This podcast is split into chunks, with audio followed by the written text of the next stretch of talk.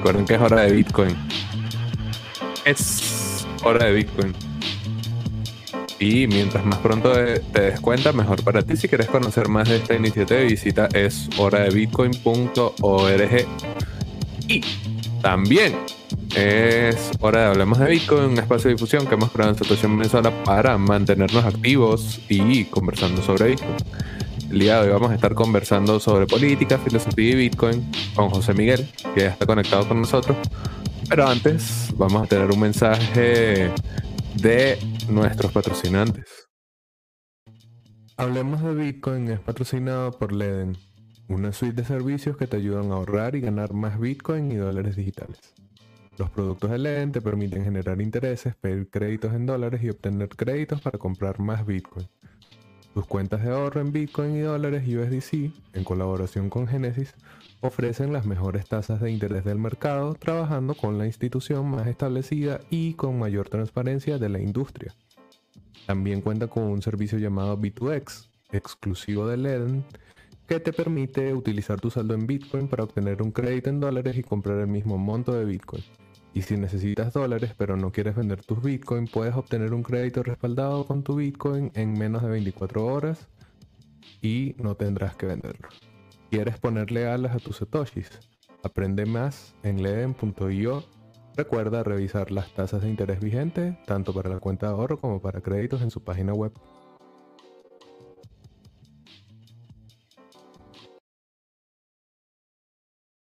Y ahora vamos a tener un mensaje de Horol Horol, que es una plataforma de intercambio de Bitcoin P2P, donde vas a poder deshacerte de tus bolívares y preinflacionarios y obtener satoshis de manera sencilla, sin KYC, sin custodia y totalmente user friendly. Así que, bueno, aprovecha la plataforma que respeta la privacidad del usuario y también tiene a su vez un servicio de préstamos que funciona con la misma lógica, sin custodia, sin KYC y totalmente user friendly, horol horol. Y finalmente Bitrefill, la manera más sencilla de vivir con tus Bitcoin, en este caso, para recordarte que vas a tener más de 300 distintas opciones disponibles en la plataforma de Bitrefill para comprar con tu Bitcoin las tarjetas de regalo que elijas. Así que recuerda, Bitrefill, la manera más sencilla de vivir en Bitcoin. Y bueno, claro, finalmente recordarles que se suscriban al canal de Situación Venezuela, que es donde ocurre la magia actualmente. Bueno, ya hemos terminado nuestro momento publicitario, nuestro invitado ya está conectado con nosotros. Así que bueno, José Miguel, bienvenido a Hablemos de Bitcoin. Javier, gracias a ti por la invitación, un gusto, chamo. Bueno, excelente. Hoy vamos a estar hablando de un tema que a mí me gusta, que es divertido poder eh, conversarlo. Es la filosofía de Bitcoin, que generalmente se queda un poco más atrás de, no sé, como el alarde de los precios, las conversaciones de trading, cuál es la posibilidad de hacer lucro, etcétera, y justificar todas esas tesis eh, relacionadas con Bitcoin como inversión con cualquier razón que haya por ahí, muchas veces se deja de lado esos ideales, esa filosofía de Bitcoin. Entonces, bueno, por eso tenemos hoy el día acá invitado José Miguel. Quisiera, antes de partir, y por si la gente que nos está escuchando no sabe quién es José Miguel, bueno, nos contaras un poco quién eres, qué haces. Y bueno, nada, bienvenido a Hablemos de Bitcoin, bro. Mm, bien, mira, em, yo soy de Mérida, vivo actualmente en la Florida desde desde el 2015. En el 2014 fundé IF Revista Libertaria, antes se llamaba IF Revista Digital, una revista para servir el contenido de las ideas de la libertad, especialmente el libertarianismo, desde, de una manera muy sencilla para los jóvenes. Comenzamos como una comunidad de colaboración libertaria y nos hemos mantenido así. Todo el trabajo que se hace en la revista es voluntario, los muchachos que me ayudan con la edición son voluntarios, los que crean contenido también son voluntarios y cualquier costo por encima de la, de la revista se mueve, eh, va, va, de mi bolsillo. Yo tengo conocimiento en administración de páginas web y en creación de contenido, entonces eh, ha sido chévere el, el, balance. Creo que una de las cosas que me motivó a crear justamente y Revista Libertaria es el hecho de que el contenido libertario, así como la filosofía, en general son contenidos muy pesados y que están acostumbrados a ser asociados solamente con personas muy académicas. Y bueno, la izquierda va ganando espacios y, lo va ganando de una forma muy creativa, lo va ganando entre los jóvenes, lo va ganando eh, con un lenguaje que es chévere, que saben, saben convertirlo en emociones. Y del otro lado de la corriente eh, política o ideológica, pues estamos simplemente reciclándonos y manteniéndonos en una constante eh, preparación académica únicamente para decirle a los demás que nosotros sabemos más que ellos. Bueno, esa fue la base del, ¿cómo se llama?, de, la revista. Decidí fundarla. Los primeros dos años fue un batazo. Luego, cuando yo emigré, eh, tuvimos un bajón y ahorita simplemente creamos contenido cuando alguno de los muchachos eh, tiene algo que decir. Tratamos de hacerlo de manera regular, cada uno con sus responsabilidades, pero por lo menos en la cuenta de Twitter de la revista, yo trato de mantenerla lo más, lo más activa posible. Y bueno, a través de la mía, que esta ya es la séptima eh, cuenta de, de, las otras seis que me han cerrado en Twitter, por eso no, no le tengo tanto cariño a, Jack Dorsey. Y así comenzó la revista. ¿Por qué te han cerrado tantas cuentas? ¿Qué, ¿Qué pasa? ¿Tienes ahí un caso de censura y tal? Bueno, la primera, la primera que era la más influyente, en ese momento tenía creo que alrededor de unos 11 mil seguidores, pero no era el número, era el engagement. En realidad, yo nunca me fijo de cuántos seguidores tiene este y cuántos seguidores tiene aquel, sino que monitoreo cómo es la actividad, cómo, cómo conversa con la gente. Eh, había un tweet que violaba las reglas de Twitter, pero luego de que Twitter las implementó, entonces hicieron limpieza hacia atrás, le hicieron retroactividad y consiguieron el tweet. Yo tenía un grupito de, de, funcionarios políticos ahí fastidiando el contenido, especialmente de la mesa de la Unidad Democrática, de este lado de la política en Venezuela, que no le gustaba lo que estábamos haciendo porque los atacamos muy duros a ellos también. Y bueno, denunciaron el tweet y, y empezaron a cerrarse. A partir de ahí el mensaje de Twitter fue claro, mira, no puedes crear una cuenta nueva de Twitter y he tenido que brincarla y brincarla y brincarla, me la vuelven a cerrar, brinco, brinco, brinco, y esta en algún momento de seguro la cierran también. Bueno, bueno, estaremos siguiendo en revista libertaria. Entonces, nace, nace como una iniciativa para hacer más comunicables las ideas del libertarismo y tal. ¿Cómo ha sido esa experiencia? O sea, cuéntanos un poco desde la no sé si la perspectiva editorial o la perspectiva de investigación, no sé cómo lo ves ahí, pero ¿cómo es la experiencia de crear un proyecto de esta índole? Bueno, nosotros hacemos exclusivamente opinión. Hemos intentado hacer noticia, pero eh, la noticia prefiero dejársela a, otros medios.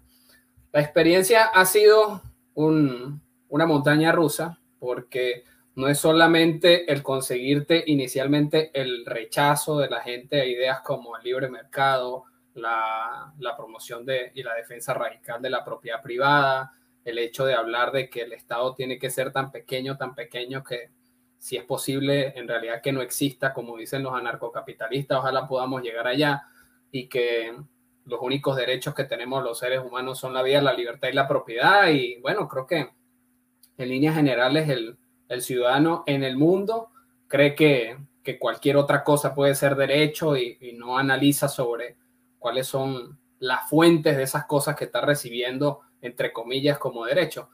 Em, el rechazo de, la gente inicialmente cuando uno está nuevo eh, puede desanimar a más de uno, puede creer que las cosas no van por buen camino. Creo que nos hemos mantenido bastante íntegros, los muchachos hemos pasado por todas estas etapas que han pasado muchos los libertarios, que es, bueno, creemos que las cosas no van a cambiar, luego sí van a cambiar, pero si nos enfocamos en realidad solamente en las personas que están interesadas en las ideas, resulta ser que después del rechazo tú das un plazo y la persona empieza a analizar y después ella es quien te busca para hablar del tema que, que tú habías dado por cerrado creyendo que la persona no iba a, a reflexionar sobre eso. Eh, desde el punto de vista editorial, te diría que eh, es, muy, es muy sencillo el trabajo que nosotros no hacemos, no es un trabajo de gran envergadura, sin embargo, eh, hemos recibido una especie de, competencia de parte de, de, los medios tradicionales, porque bueno, nuestro formato es pelear justamente con la forma de, hacer eh, comunicación actualmente. Creemos que los medios tradicionales están haciendo un trabajo que en realidad es una porquería, que es más sobre desinformación que información.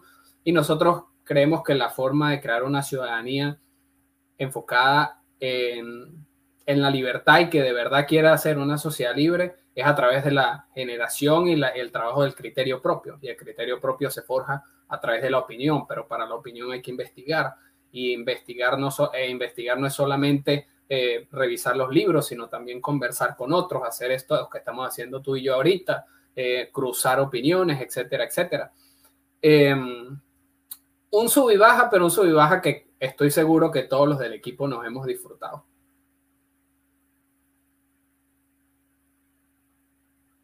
Bueno, así es. Generalmente crear este tipo de proyectos editoriales que son más alternativos suele tener eh, ese tipo de desarrollo así y también entrar en un, en un tema tan específico como serían las ideas libertarias, obviamente eh, lleva su, su demanda. Eh, bueno, ya conocemos entonces un poco el proyecto, conocemos de Juan Miguel, ya aquí estoy mostrándoles José Miguel, coño, perdón, perdón. Eh, José Miguel, y aquí estoy mostrándoles un poco cómo luce el website. Em, ¿Siempre se ha visto así o le metieron mano hace poco? No sé si... Yo le hice una renovación eh, a principios del 2021, si no me equivoco, o del 2020. Ahorita estoy un poco confundido con el, con el tiempo, pero siempre hemos mantenido la portada, la portada negra. Siempre hemos mantenido la portada negra. Ok, bueno, ya podemos dejar allí el proyecto y, la presentación para hablar como tal del tema que ocupa sobre todo el canal, que es Bitcoin. Quisiera preguntarte, ¿cuándo comienzas a interesarte en Bitcoin? Antes de introducirnos en esa filosofía Bitcoin, saber en qué momento dices, oye, quizás debería prestarle más atención a esto que está pasando bueno, si lo pensamos en términos de números, Javier, te vas a reír, pero yo entré en el 2018, que es el segundo año que Bitcoin ha cerrado eh, en rojo. Y mm, si bien había escuchado de Bitcoin mucho antes, no le había prestado la atención y le había escuchado justamente por las ideas de la libertad. Uno de los muchachos del equipo de la revista me habló de Bitcoin eh, en, si mal no recuerdo, 2014 aproximadamente.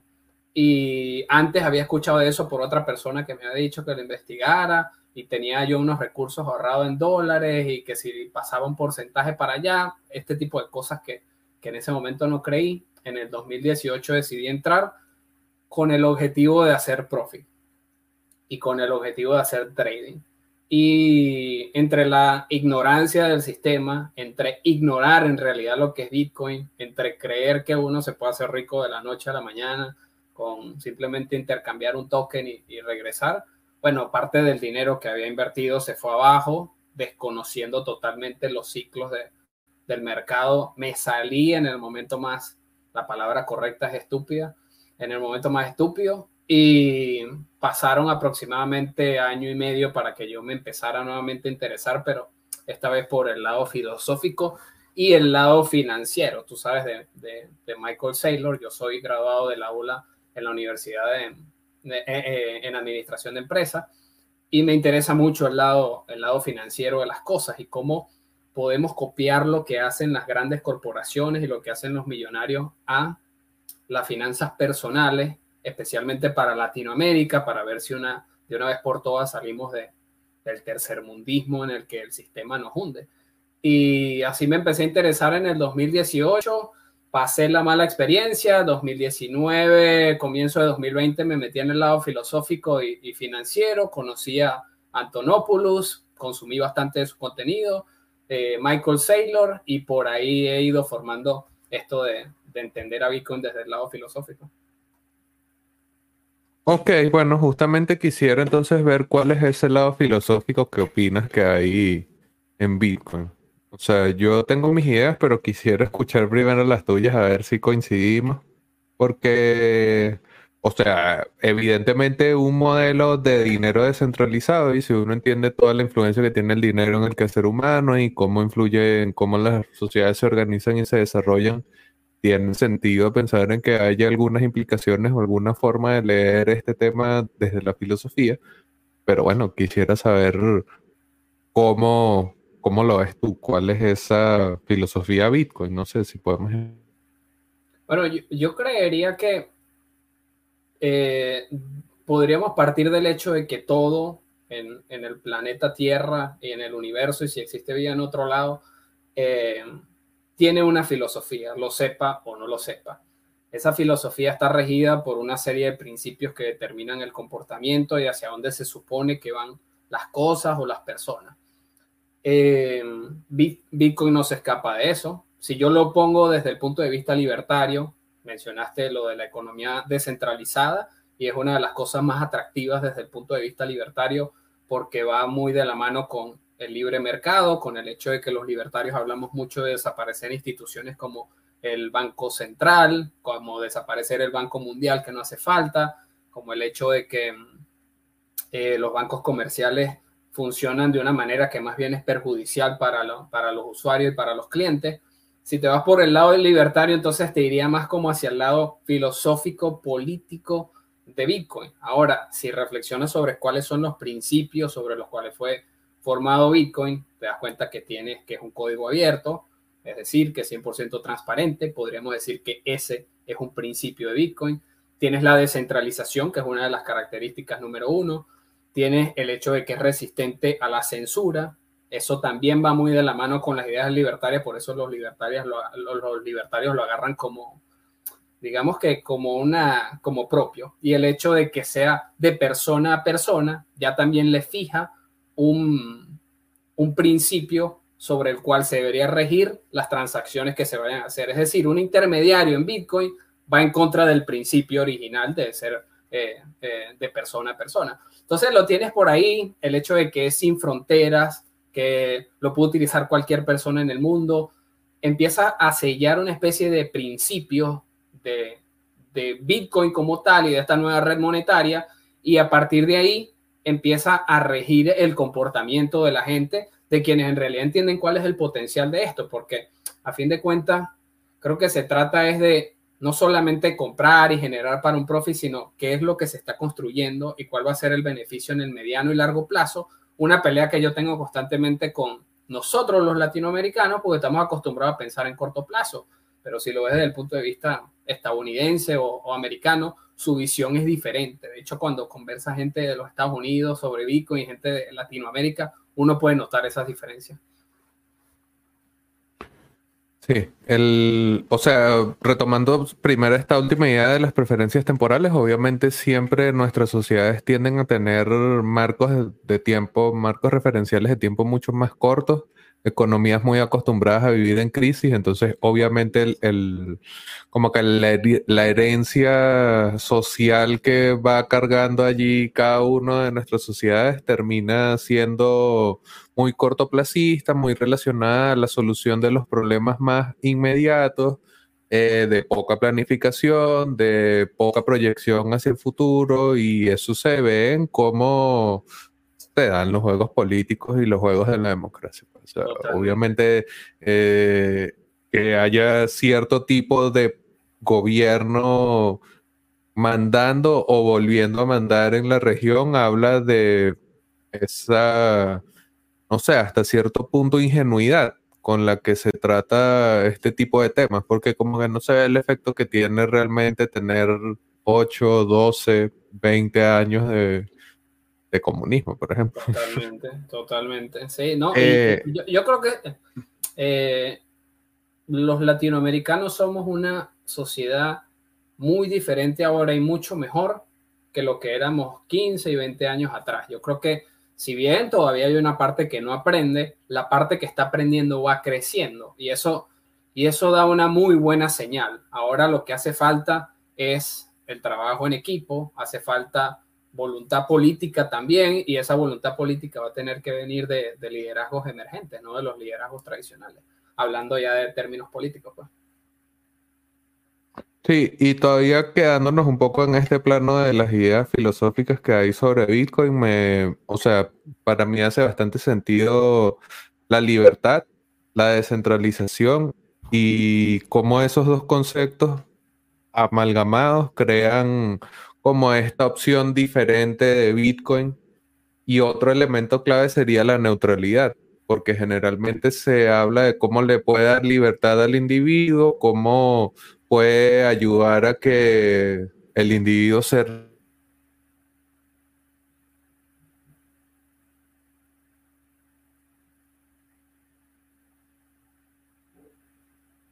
te dejé de, de escuchar, Javier.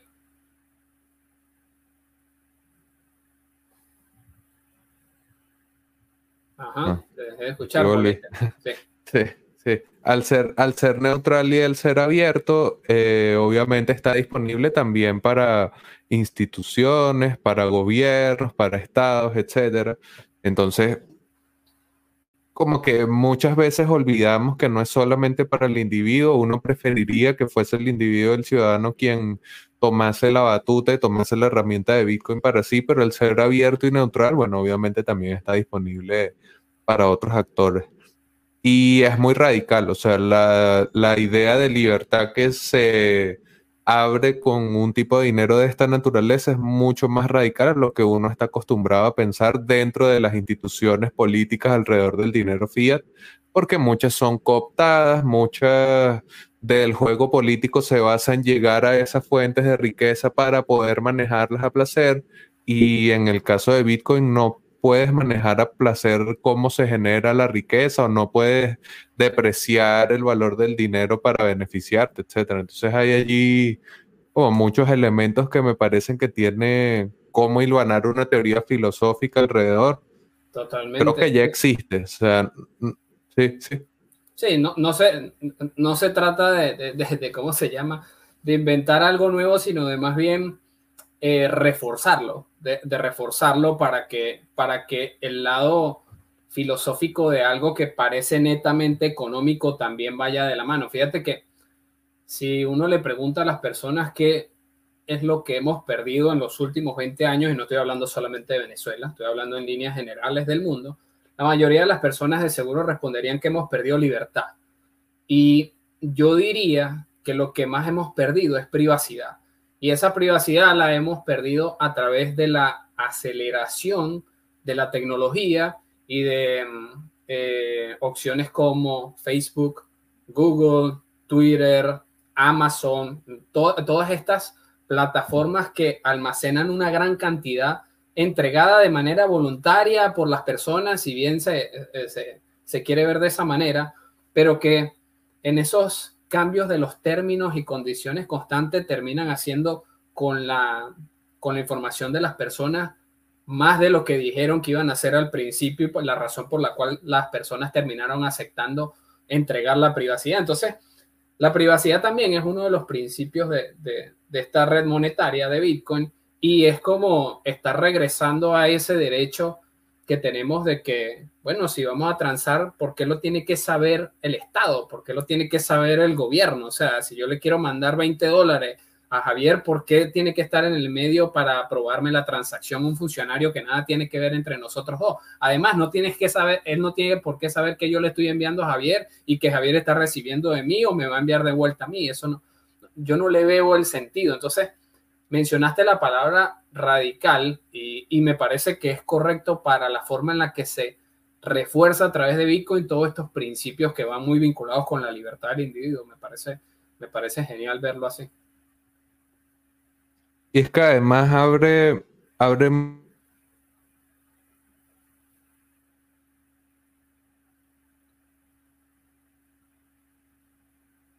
Te volví a perder volviendo con, con Javier. A ver. Estás en mute. Ahí ah. viene. Ajá. Y es que. sí, que generalmente uno asocia libertad financiera con inversión, con riqueza en el sentido de lujos y vidas ompulosas y cosas así. Y realmente la libertad financiera que abre algo como Bitcoin no está únicamente relacionado con la generación de riqueza, con el mantenimiento de la riqueza, sino también con la posibilidad que te da el dinero como, eh, no sé, instrumento que mediatiza las necesidades y los deseos de las sociedades, esas posibilidades que te abre el dinero de realizarte cuando tú tienes un tipo de dinero que no depende de unas reglas sobre las que tú no tienes ningún tipo de influencia y que sin embargo siempre juegan en tu contra, en el caso del dinero fiat, y pasas a un sistema en donde si bien tú no puedes influir directamente en cómo se dan las reglas,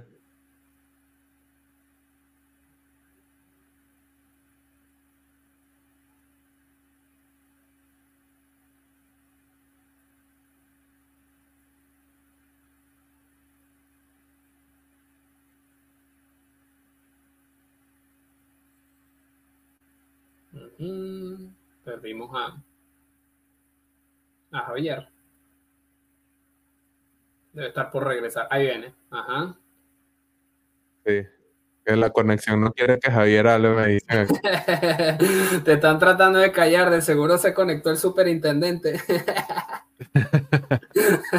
Eh, no, lo que decía es que al final cuando tú eliges algo como Bitcoin, en donde igual como individuo no es que vas a definir eh, la política monetaria o vas a definir cómo se da el consenso, etcétera, igual tienes una participación mucho más clara y el sistema es mucho más transparente y auditable incluso para ti como un usuario independiente e individual. Entonces, como hay demasiadas diferencias y cada una de esas diferencias tiene una serie de nuevas implicaciones.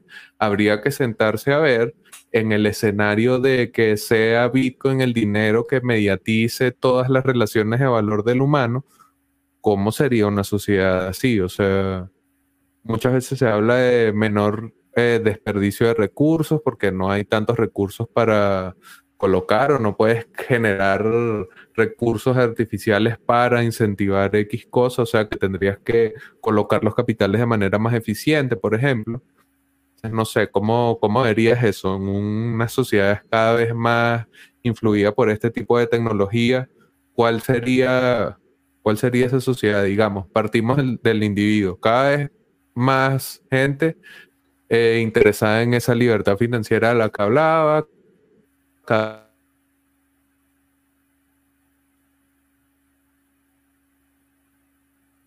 te perdí en la, última pregunta.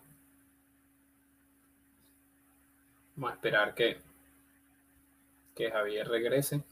Ahí viene el retorno, el retorno del rey, Javier.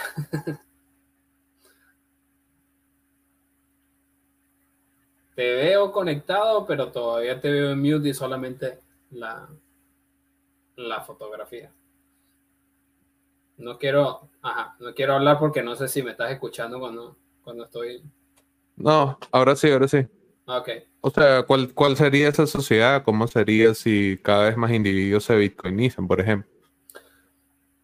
Yo lo, yo lo pienso desde el punto de vista de Latinoamérica y cómo ayudar a Latinoamérica a pasar a ser una sociedad eh, desarrollada, una sociedad de primer mundo y que salgamos definitivamente de, estos sistemas que, que, nos hunden en la pobreza. Y la causa principal de, de este hundimiento en, en Latinoamérica no solamente tiene que ver con el lado filosófico, sino especialmente con el lado económico. Y el lado económico es una generación por parte del, del estado de una inflación galopante, de, de hiperinflaciones que se viven en Argentina, de hiperinflaciones que se viven en Venezuela y que prácticamente cualquier país que revises en la región. Entonces los, los latinoamericanos generamos un hábito que está muy mal al momento de generar riqueza y de generar progreso y es el hecho de que tenemos la necesidad de deshacernos del dinero lo más rápido posible porque para nosotros el dinero no vale. Retomando tu pregunta, fíjate que una sociedad libre tiene que contar con un dinero sano, con un dinero que le resguarde al individuo y le proteja el valor del resultado de su trabajo. El dinero es el resultado de mi trabajo. El resultado de mi trabajo es el resultado de cómo decido invertir mi tiempo. Y nosotros tenemos una necesidad por resolver que en la psiquis echa a perder esa mm, intención o esa posibilidad que se pueda tener de querer generar riqueza. Por eso cuando yo hablo de, Bitcoin en términos eh, para Latinoamérica, prefiero que el latinoamericano no hable como una criptomoneda, sino que lo hable como un activo digital, que es precisamente como lo ven los estadounidenses desde el punto de vista financiero. Lo ven como la posibilidad de que la persona más recóndita en el lugar más oculto del planeta puede por fin poseer algo. Y bueno, es tan nuevo este concepto de activo digital que no cualquiera entiende qué es lo que está pasando y cuál es esta avalancha. No, entienden que, que estamos entrando en una era digital en la que hasta existe tierra digital. Y esa tierra digital hay personas que las compran y las rentan como si estuviésemos hablando de un terreno regular en el real estate para que construyan un centro comercial o cualquier cosa. Entonces, si lo vemos desde esa perspectiva, no solamente reforzamos el lado financiero, sino que también estamos reforzando el lado filosófico de devolverle al, al individuo la posibilidad de vivir libre a través de la independencia financiera con un dinero sano que no sé, un Estado no se lo, se lo devalúa cada vez que le da la gana con el hecho de, querer inventarse políticas para perpetuarse en el poder. Creo que esta tecnología da la posibilidad para que las sociedades del futuro, a las que yo les tengo muchísima, muchísima fe, sean mucho más libres de lo que hemos sido nosotros. Y creo que nosotros, el trabajo de nosotros es trabajar para que eso ocurra. Bueno, Exactamente, y, que este tipo de discusiones o este tipo de espacios pueda darse para poder conversar sobre este tipo de ideas que a pesar de que no están directamente relacionadas con el precio y temas que generalmente son más apreciados, igual sirven para que los individuos tengan como más claridad a la hora de entender cuáles son las implicaciones de este tipo de dinero. Y que nuevamente la invitación siempre es esa, pensar que la filosofía que uno puede ver detrás de Bitcoin es sencillamente cuáles serían las implicaciones de una sociedad cada vez más influida por un tipo de dinero como este porque Bitcoin sencillamente es una alternativa al sistema eh, monetario fiat, en donde las instituciones funcionan de una manera, la política funciona de una manera, pero si esta es una alternativa distinta, entonces pensar los escenarios posibles, eh, cómo serían esas nuevas sociedades, cómo serían esas nuevas instituciones y obviamente cómo sería el individuo con una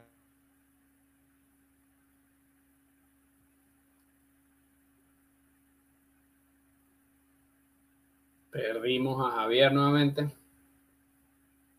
Yo no sé si cuando perdemos a Javier también se cae la, conexión. En la, cuando te perdemos a ti también se cae la conexión, Javier. No. No. Ok, me quedo yo como, como ser supremo. me quedo como ser supremo. Eh, es que como yo uso una conexión de fibra con una antena y acá está lloviendo, seguramente uh. hay Bastante, bastante ruido entre la antena y yo. Eh, mira, déjame, tocarte un tema para porque tú tienes más experiencia en el, en el en la comunidad latinoamericana con respecto a Bitcoin. Entonces, planteando lo del, lo del precio, que tú lo mencionas incluso en la descripción del, del, del podcast, menciona sobre la, la, importancia o la forma de ver el, el, Bitcoin a través del precio y que hay solamente personas que se fijan en esto, si subió, si bajó, si subió, vendo, si bajó, compro, etcétera, etcétera. Si nosotros mantenemos la forma de pensar latinoamericana, que es deshacernos del dinero lo más rápido posible porque para nosotros no vale nada, una persona con ese, con ese principio en su cabeza y, y con ese principio que rige su comportamiento, creo que es muy propenso a cometer errores haciendo trading de, criptomoneda o de cualquier otra cosa. ¿Por qué? Porque en lo que ve que la cosa va bajando, se desespera y no quiere perder lo que el tanto tiempo le costó, lo que tanto trabajo le costó. Entonces me deshago de, de lo que tengo en la mano porque, bueno, no quiero seguir perdiendo. Y nosotros los latinoamericanos estamos acostumbrados a perder. Si nosotros logramos cambiar ese chip y logramos pensar de, de una manera más largoplacista, o si quieres lo pones a medio plazo, lo pones de aquí a tres años, cuatro años eh, y, de ahí en adelante, la visión te cambia totalmente.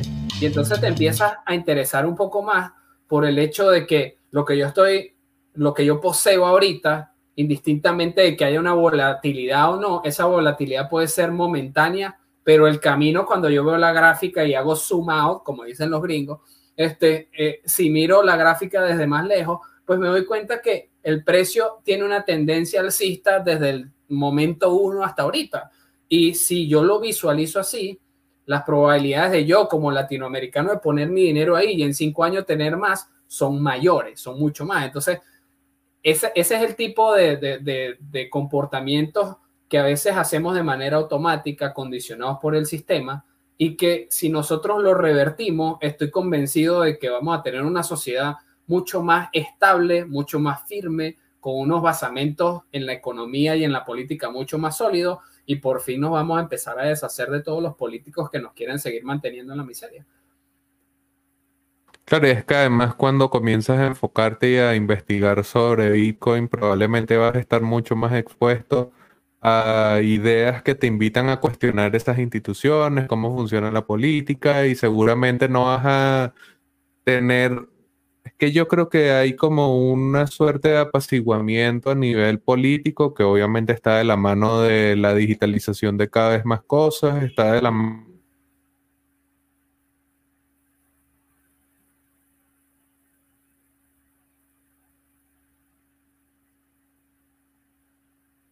Se volvió a caer.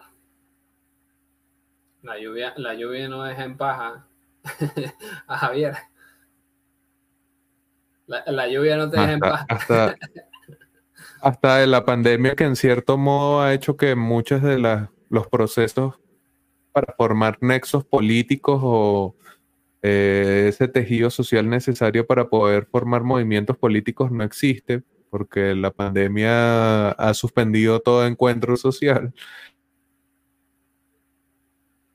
Y, eso incluso le da, le da un empuje a, esta visión, del hecho de que en 10 años y 20 años nosotros, el mundo se va a estar moviendo 100% de manera digital. O sea, va a ser 100% de manera digital y ya cuando tú lo apuestas por ahí te das cuenta que que el potencial que tiene esto a mediano y largo plazo es muy grande.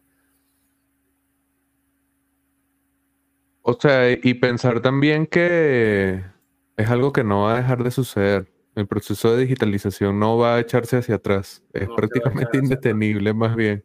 Mira, aquí hay alguien que nos pregunta, ¿qué te parece ahora los políticos de renombre tengan en su agenda Bitcoin? Mm, creo que el caso más, más emblemático y que de paso está sirviendo de ejemplo para, para toda la comunidad de Bitcoin y para Latinoamérica, creo que por fin Latinoamérica es primera en algo, en algo positivo, y, y ocurre a través de, de, El Salvador. Yo no, yo lo dije en un artículo y también lo dije, lo expreso en mis opiniones personales a través de mi cuenta de Twitter. Yo no aplaudo a la persona, aplaudo o celebro es la acción.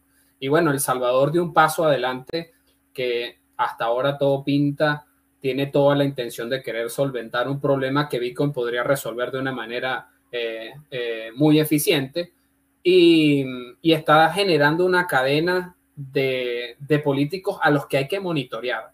¿Sabes, Javier? Yo creo que el, rol de nosotros es vigilar, y eh, creo que hasta te he escuchado a ti decirlo en los Twitter Space, que los políticos van a buscar la manera de capitalizar esto a través de la política. Y nosotros tenemos que estar ahí monitoreando si lo que están haciendo es solamente para ganar capital político o porque en realidad tienen la intención de liberar la economía a través de un dinero descentralizado. Entonces creo que el rol de nosotros es mucho más interesante, indistintamente que los políticos hablen que le den propaganda, que lo rueden, que digan que lo van a promover, pero nosotros somos los que tenemos que estar monitoreando que esas cosas ocurran y no irnos de ciego, que es muy común en Latinoamérica, y de, creer que el Mesías este nos va a salvar, y entonces nos empezamos a enamorar de los políticos porque dicen las cosas que nos gustan, porque ellos son expertos en eso. Poniéndose los láser eyes para hacerse los bitcoiners cool. Exactamente, no, yo, yo puedo interpretar que muchos de ellos tengan incluso hasta buenas intenciones. El detalle es que sus acciones tienen que hablar por las palabras y tienen que hablar por lo que le están haciendo creer a la gente y no que porque el momento, en el momento te enfiebraste. Imagínate que, bueno, porque ahorita es tendencia, entonces se pusieron los ojos de láser y que si la cosa se mantiene en 30 o baja a 14 por alguna razón, entonces ya se los quitan porque entonces ya eso le, es como si estuviesen vinculando su imagen de manera negativa con algo que cayó. Entonces, bueno, ¿dónde estuvo la, la intención de hacer un sistema descentralizado con un dinero sano? No la hubo. Pues.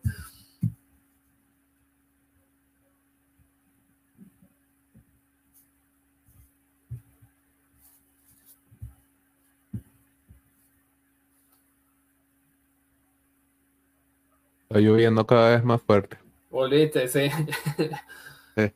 Eh, no, quisiera cerrar un poco con una reflexión sobre esta búsqueda de, de, no sé, como los principios que hay de Bitcoin, que generalmente, y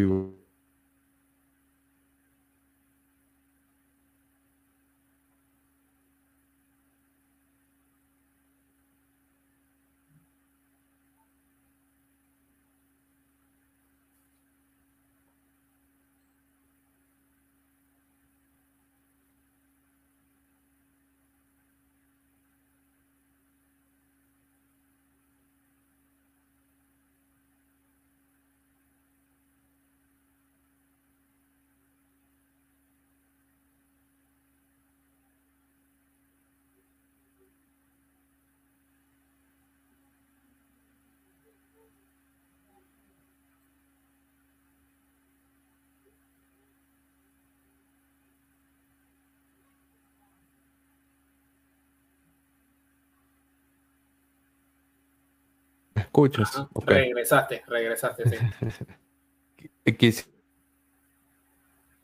Te volví a perder. Si me estás escuchando, te dejé de escuchar nuevamente.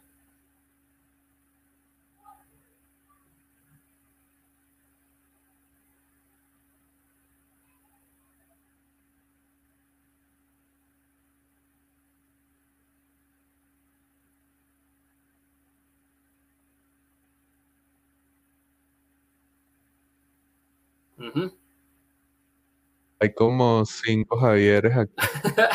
sí, se multiplicó, me sentí en desventaja. no, o sea, como tener ahí una, una, una reflexión sobre por qué es importante siempre buscar esos principios. Acá nos preguntan si consideras que existen unos principios Bitcoiner aún más allá de la filosofía libertaria, entonces quisiera como cerrar con eso, si esos principios importan y si consideras que existen unos principios más Bitcoin que propiamente de la filosofía.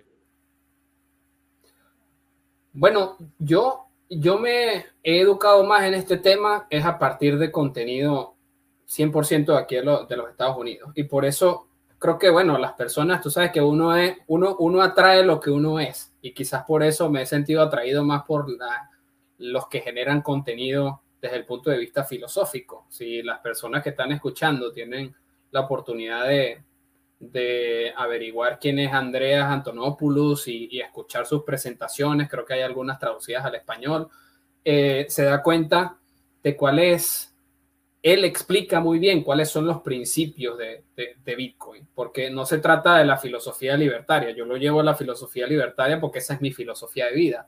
Y de paso, qué, suerte que estas dos cosas se parezcan tanto y que una pueda complementar a la otra, pero en realidad el, el objetivo inicial de Bitcoin mantiene sus principios, su principio de que es un código abierto, su principio de que es una moneda descentralizada, el principio de que es resistente a la censura, de que le devuelve la privacidad a las personas, de que no tiene fronteras y que ningún Estado lo, lo, lo controla cuando lo reflexionas por ahí te das cuenta inmediatamente que esos son los principios del sistema monetario digital que se está construyendo sobre la base de Bitcoin. Y si empiezas luego a traducir cada uno de esos principios y te das cuenta, bueno, resistente a la censura, algunos lo llaman que es eh, una forma de libre expresión a través de una moneda digital cuando lo empiezas a descoser cada uno de estos principios, entonces empiezas a conseguir que la filosofía política que se le parece más a, los principios originales de Bitcoin es la, filosofía libertaria, esto de la defensa de, la propiedad privada, la defensa de la libertad, la promoción del libre mercado, el derecho a la vida, el derecho a la privacidad, que algunos lo, lo mencionan muy recientemente, pero es algo que va muy vinculado es precisamente al derecho de propiedad. Entonces no son principios libertarios colocados sobre Bitcoin, sino más bien es los principios de Bitcoin empatan muy bien con los principios de libertad. Y si podemos tratar de mantener la integridad en el sistema, reflexionando y siempre considerando que no solamente el precio es lo que importa, no solamente el precio de la minería es lo que importa, no solamente el precio de cuánto lo compré y a cuánto lo vendé es lo que importa, sino también cómo yo me aseguro y cómo puedo yo aportar con mi grano de arena para que el sistema se mantenga sobre los principios que fue construido, que sea descentralizado, que tenga privacidad, etcétera, etcétera. Entonces, son principios de Bitcoin, no son necesariamente de las ideas de la libertad. De las ideas de la libertad podemos hablar de otra manera, pero eh, son 100% de principios de Bitcoin. Bueno, perfecto. Quisiera preguntarte, hemos estado por allí mostrando esa cuenta de Twitter que tienes ahorita, pero si alguien quisiese comunicarse contigo, hacerte alguna pregunta, además de Twitter, arroba JP piso 7 piso, ¿dónde más puede conseguirte? Yo no utilizo más ninguna red social por ahora, utilizo solamente eh, Twitter eh, a través del Twitter yo suelo redirigir a las personas al canal de la revista en Telegram y ahí sí ya hago la, conversación privada. Nosotros todos los viernes hacemos algo que de la revista llamamos Bonding Libertarios, que son esto que estamos haciendo tú y yo ahorita, pero con el grupo de personas que se quieran unir de manera voluntaria. Seleccionamos un tema y lo debatimos. A veces lo hacemos en grupo de Telegram en privado, a veces lo hacemos en grupo de Telegram en público, a veces lo hacemos en Twitter Space ahora que sirve para para aumentar ese networking con otras personas y para que nos escuchen más. Entonces yo siempre estoy pendiente de, a través de la cuenta de Twitter utilizarla como, como puente para la conexión personal hasta que decidan que, la tienen que suspender también.